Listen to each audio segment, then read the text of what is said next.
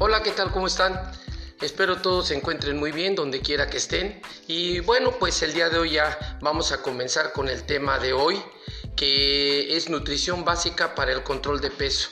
Es el segundo segmento de varios que vamos a estar viendo a través de este tema que tiene pues mucho que darnos, puesto que hay muchos, como ya lo habíamos hablado en el primer segmento, hay muchos mitos, leyendas urbanas, todo esto. Entonces no vamos a abarcar exactamente una por una ni todas en general, pero sí vamos a tratar de, de analizar las más importantes y en qué se fundamentan y sobre todo eh, fundamentarlo en conocimientos de ciencia, no nada más en creencia o porque alguien dijo o un doctor tal que a lo mejor ni existe.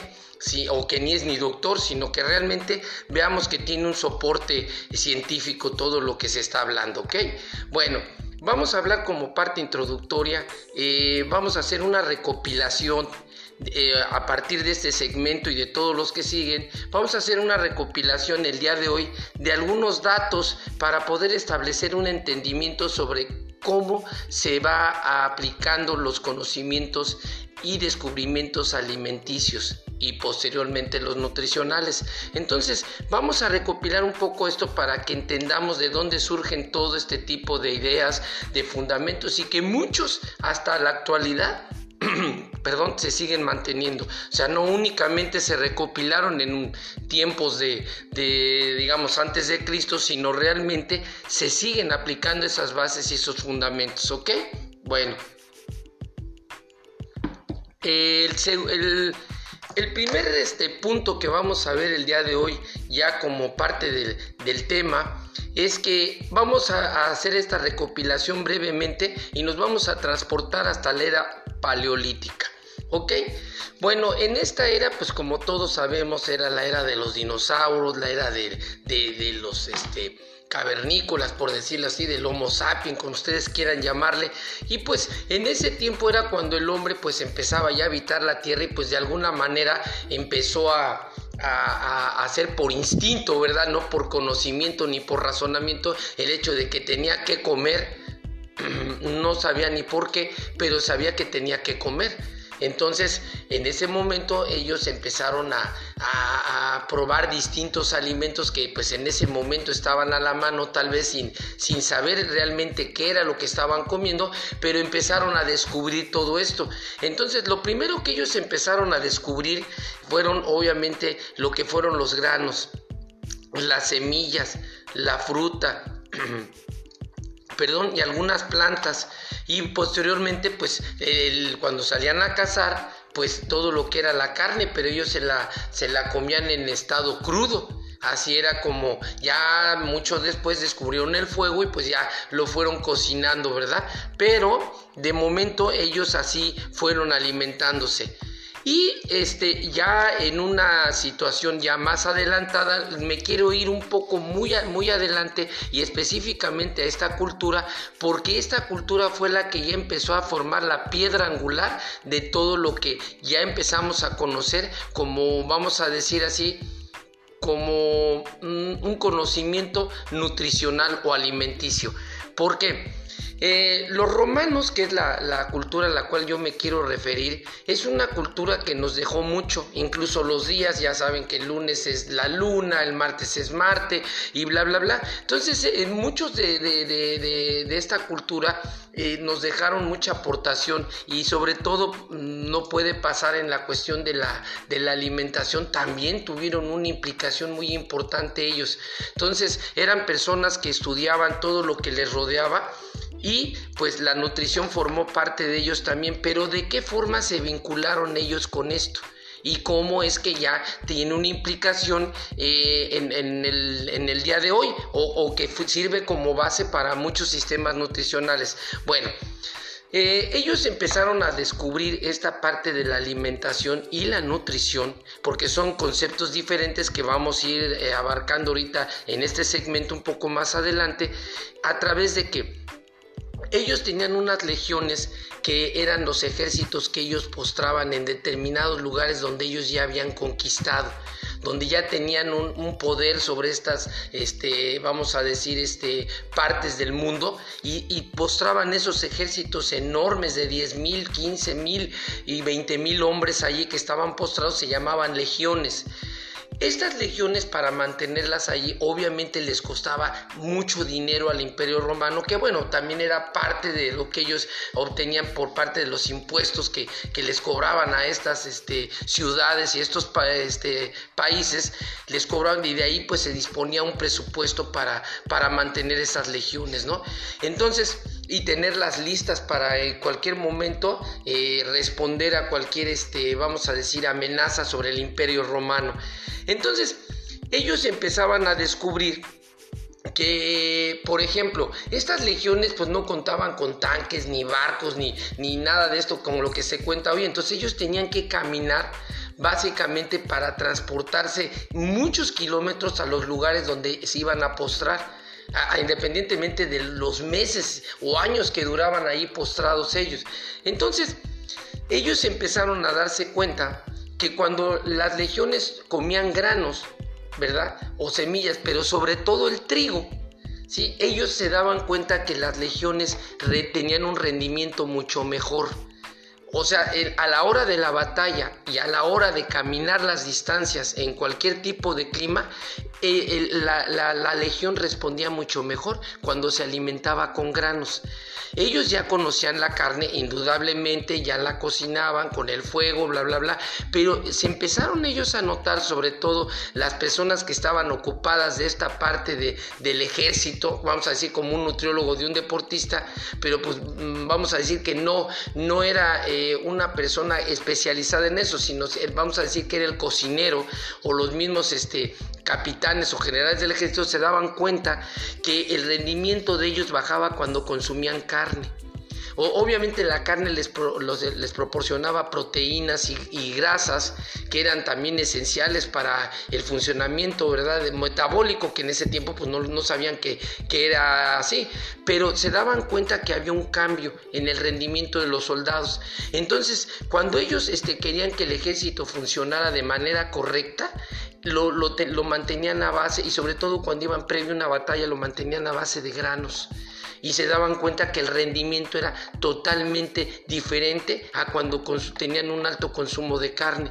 Entonces, desde ahí, fíjense bien, esto quedó ya establecido y hasta la fecha, poco a poco lo vamos a ir hablando, se mantiene esto, no es una idea ni un mito, esto es una realidad. O sea, ellos lo fueron descubriendo a través de, digamos, de una práctica, pero sin teoría, simplemente porque lo fueron notando. Y, ahora en la actualidad, ya con los conocimientos que tenemos, con las ciencias que se han desarrollado, nos hemos dado cuenta que esto realmente fue un descubrimiento muy acertado y lo vamos a ir viendo. Eh, el, por qué. Bueno, eh, nos transportamos a la era paleolítica. ¿Por qué? Porque desde la era paleolítica, donde mencionamos cómo se van relacionando eh, los, primeros seres humanos con, con la alimentación, ¿verdad? Porque tenían que sobrevivir. Bueno, esa dieta que ellos llevaban hasta la actualidad, hoy en el siglo XXI, en el 2021, la siguen aplicando varias personas. O sea, se llama dieta paleolítica y las personas que tienden mucho a utilizar este tipo de, de dieta es precisamente las personas que hacen CrossFit.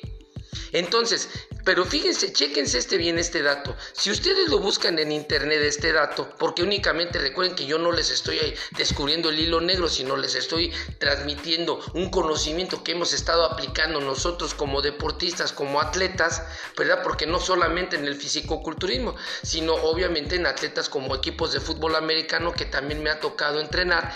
Bueno, aquí estamos viendo todo esto.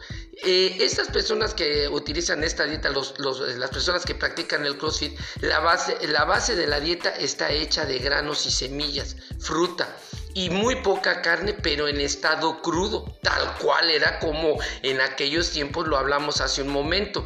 Y por ejemplo, esta parte de los granos y las semillas se traslada hasta la parte de los romanos, donde ellos también se empezaron a dar cuenta cómo, cómo había la implicación entre el comer carne se hacían más lentos los, los, soldados y todo esto, y cómo, de qué forma implicaba en su salud y en su desempeño el, hecho de estar comiendo semillas y, granos.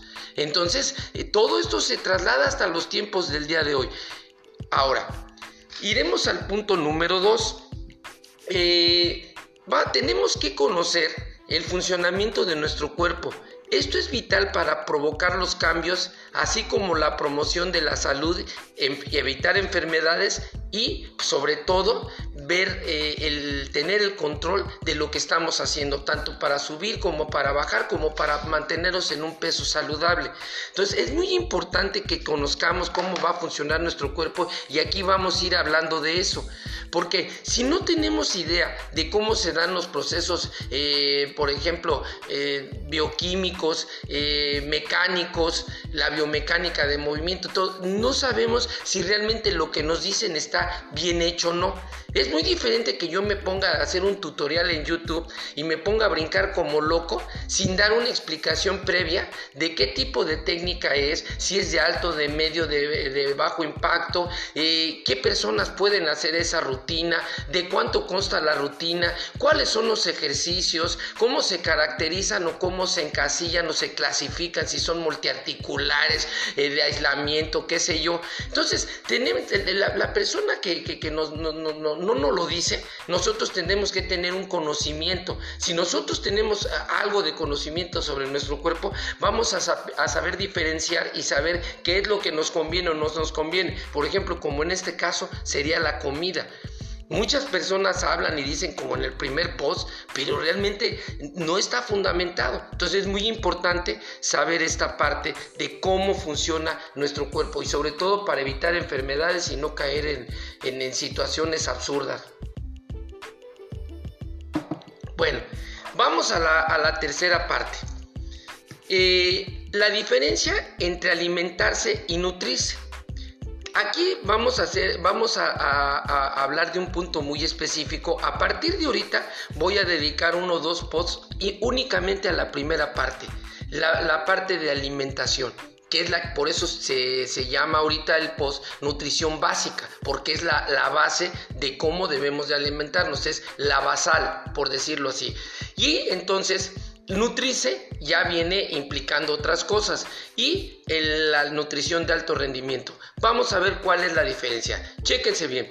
El alimentarse es únicamente el concepto de cubrir las necesidades básicas para subsistir. Esa es la, nutrición básica. Es lo que hablábamos en un post anterior donde les hago el comentario sobre la las personas que hacen los videojuegos y que gastan 750 calorías, que están gastando 750 calorías en, un, en, un, en una hora de videojuego porque están consumiendo energía basal. Es, es la energía fundamental que necesita nuestro cuerpo para estar vivos, para que todos los procesos dentro de él se estén dando, como el funcionamiento del riñón, los latidos del corazón, todo.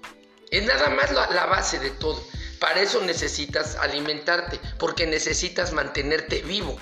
Entonces ahí ya estamos eh, viendo bien dónde estamos. Ahora, nutrirse.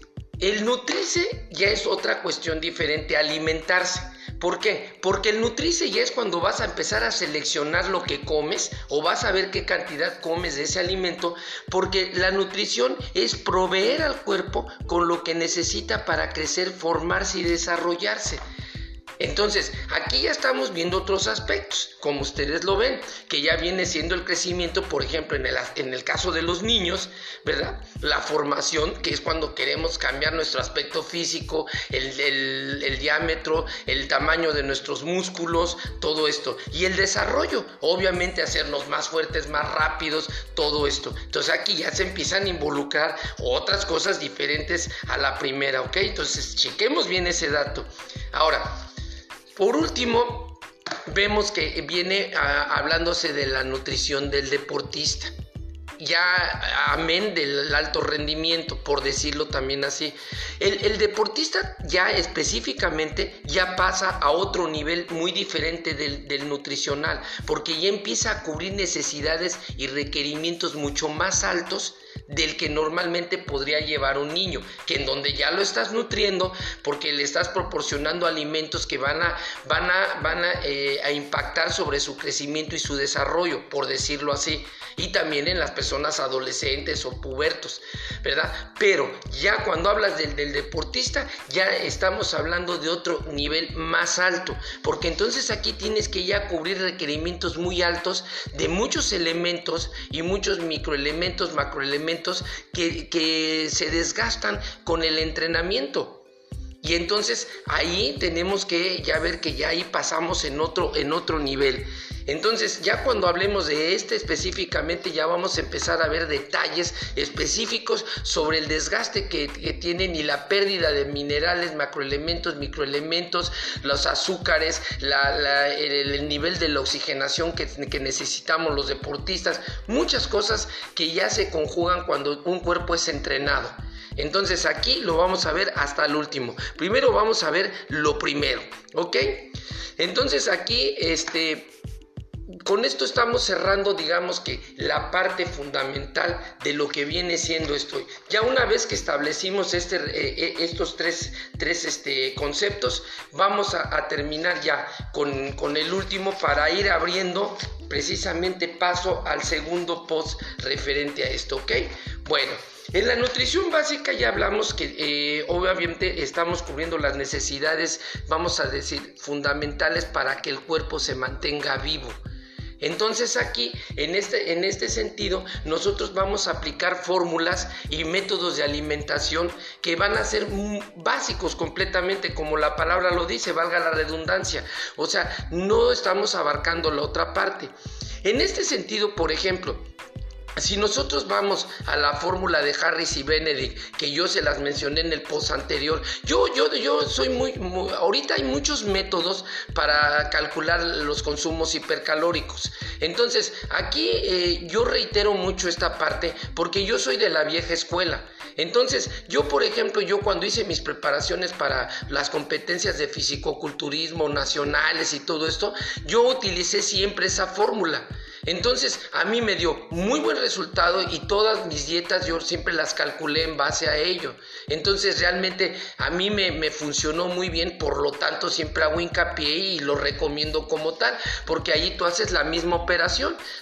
hoy en día eh, pueden ustedes ver con nutriólogos que tienen otro sistema para, para diseñar los consumos calóricos y todo esto. Pero si ustedes se van al internet y buscan la fórmula de Harris y Benedict, ahí les da la fórmula en hombres y mujeres y luego posteriormente les da un dígito que se multiplica por el resultado de la fórmula donde tú ya vas a, sacar un número mayor por la cuestión que ellos le llaman el factor actividad, que es donde tú ya multiplicas de, de acuerdo al tipo de actividad que tú tienes. O sea, si es muy alta, si es baja, si eres de alto rendimiento, entonces ya el número de calorías que debes de consumir va a ser mucho mayor al, al que normalmente tendría una persona que digamos es o tiene una actividad física de bajo impacto. Entonces ustedes lo van a ver ahí. A mí me funcionó muy bien. Pero de, tal, de cualquier manera, si ustedes lo quieren hacer eh, con otro método, no hay ningún problema. Yo como les digo, yo nada más recomiendo o sugiero lo que a mi experiencia, a mí me funcionó. Entonces, desde ahí vamos a partir que vamos a, ver esta parte y eh, en esta situación yo, por ejemplo, aplico una, una eh, vamos a decir así, un método que se llama la regla del 3.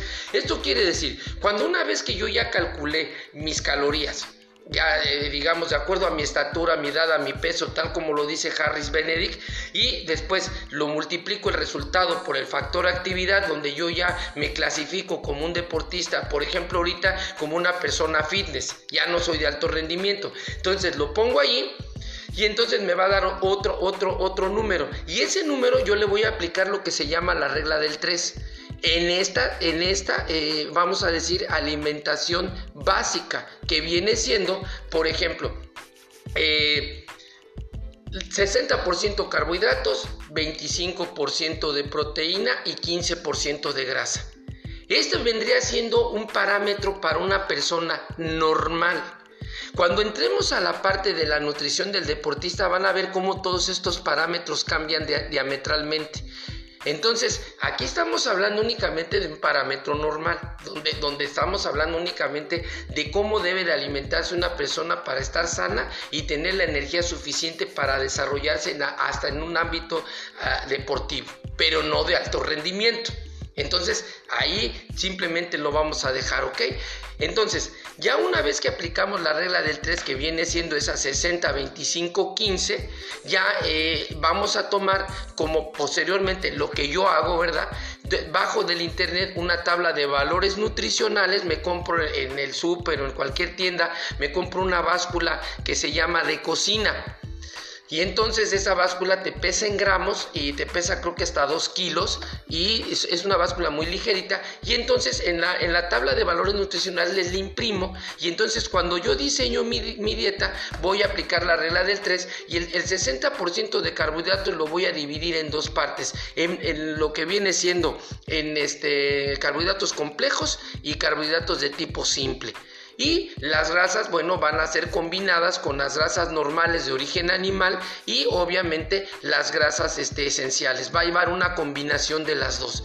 Y luego, el, por último, vamos a llevar eh, este, la, bueno, la proteína que vendría siendo también ahí, no sé en qué lugar si quieren ustedes en primero o segundo lugar, pero bueno, ya la pusimos al último. La proteína que va a representar el 25% la vamos a tomar normalmente del origen animal.